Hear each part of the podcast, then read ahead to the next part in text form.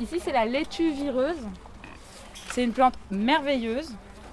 Euh, donc elle fait du latex. Quand on, quand on la coupe, c'est une manière de la reconnaître. On va voir son latex. Et pour la distinguer, bon pour l'instant elle est, elle est en, en fleurs et elle va faire les graines. Mais ces feuilles, elles sont, elles sont toutes particulières, elles sont, elles sont rondes comme ça, et derrière, en fait, il y a tous les petits piquants que vous pourrez sentir. Et donc cette plante-là, moi, je la fais sécher. Et une fois séchée, en fait, je, euh, je fais des tisanes où je la fume. Et c'est un peu comme de la marijuana, sans les effets hallucinogènes, quoi. C'est juste apaisant et ça calme les douleurs. Et voilà, c'est elle. Laitue vireuse. Pour ça. Et il y en a partout dans la ville en ce moment. Après, c'est pas forcément le bon endroit pour l'accueillir, mais, euh, mais voilà, elle est un peu merveilleuse celle-là. Vous pourrez la, sentir, elle a tous ces petits pics et c'est vraiment une manière de la reconnaître euh, facilement. Volta Botanica est une déambulation urbaine à la rencontre des plantes résistantes et squatteuses du bitume. Aurore, Caroline, Pascal et Vanessa nous ont embarqués pour une rencontre autour de ce que l'écologie évoque pour nous. Une invitation à créer des liens entre nous, entre les savoirs que nous connaissons ou que nous projetons depuis et avec les plantes, entre féminisme et écologie. Ce workshop a eu lieu dans le cadre du Climate Justice Camp qui s'organise ce week-end à la FLAC rue des Orchidées à Anderlecht. que j'ai découvert en, en faisant la balade et en fait euh, elle est partout dans Bruxelles aussi. C'est la morelle noire. Elle fait des petits fruits qui sont euh, bon dans certaines cultures c'est comestible mais c'est pas vraiment conseillé. Euh, et ces petits fruits ils deviennent noirs. C'est là qu'apparemment on les mange et notamment aussi on en fait des capres. Et la, morelle noire, ce qui est chouette, c'est que euh, donc ces petits fruits noirs, ils ont été utilisés par les sorcières pour faire des onguents. Donc elles mélangeaient ça à la belladone, à la mandragore, et donc elles mettaient ça dans l'huile. Elles en faisaient des crèmes, et ensuite elles, enfin selon la, légende en tout cas, elles mettaient la crème sur le balai. Elles enfourchaient, enfourchaient le balai, et donc ça, ça- la crème et les propriétés des plantes euh, traversaient, allaient dans les muqueuses, et donc là elles pouvaient euh, elle pouvait voyager de manière hallucinogène, de parler avec les animaux. euh, voilà. J'ai toujours rêvé de faire ça. Donc si jamais on peut faire un groupe après. La, la morelle noire. Elle est hyper belle. Celle-ci, ouais.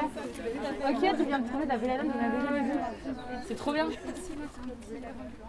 Ah ouais. Et donc ça, ça va faire les fruits qui sont utilisés pour l'onguent. Mais c'est toxique. Ah ouais, c'est ça. C'est de la belladone. C'est trop bien. Ah voilà, mais c'est toxique, c'est toxique.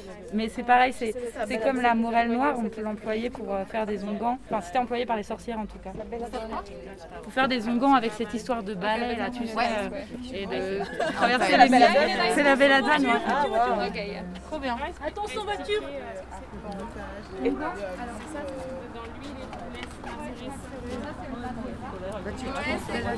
Non, c'est pas, euh, c'est dangereux.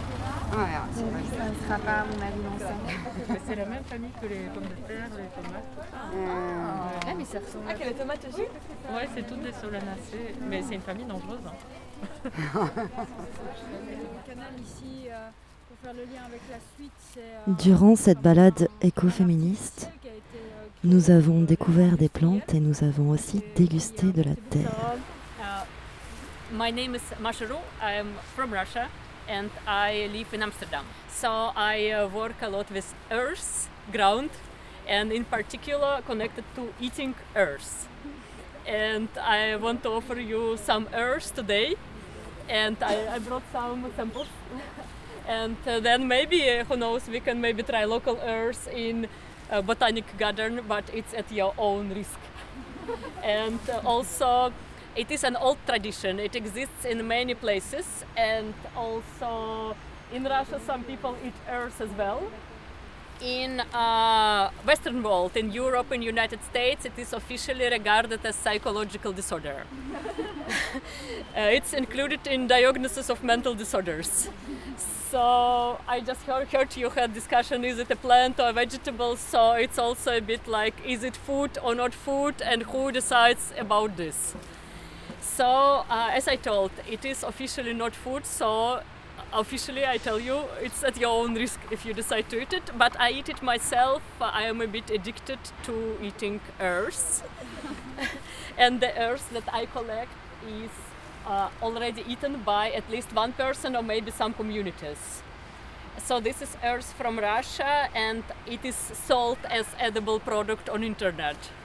So if you want, I, I'm gonna share this. Um, yeah, I have gloves, so it's corona friendly. Yeah. Yes, you uh, can just try it. If you don't want, you can just smell it, or you know, keep it, or give it to local earth. It's processed earth or it's just. Uh, this is more like actually it is like clay. Clay. So it doesn't have a lot of organics. And about your question, is it processed? Sometimes it is processed, sometimes people just eat. Earth is eaten for different purposes. Mm, it can be medical, for cleansing, or like food supplement. Uh, it can also be a cultural tradition. It can be spiritual. It can also be an addiction so actually that's true i'm also addicted to it so for some people it becomes uh, like an addiction people cannot stop and even in central asia like um, kazakhstan uzbekistan kyrgyzstan actually i will take earth from there now. Yeah this is from uzbekistan. It is a bit salty. It is so so salt everywhere on the market and also in the places where the cigarettes are sold. So it's some kind of uh, you know this type of thing like smoking. That's how it's seen so this is a bit like um, salty. It comes from the place where the sea used to be. Thank oh sorry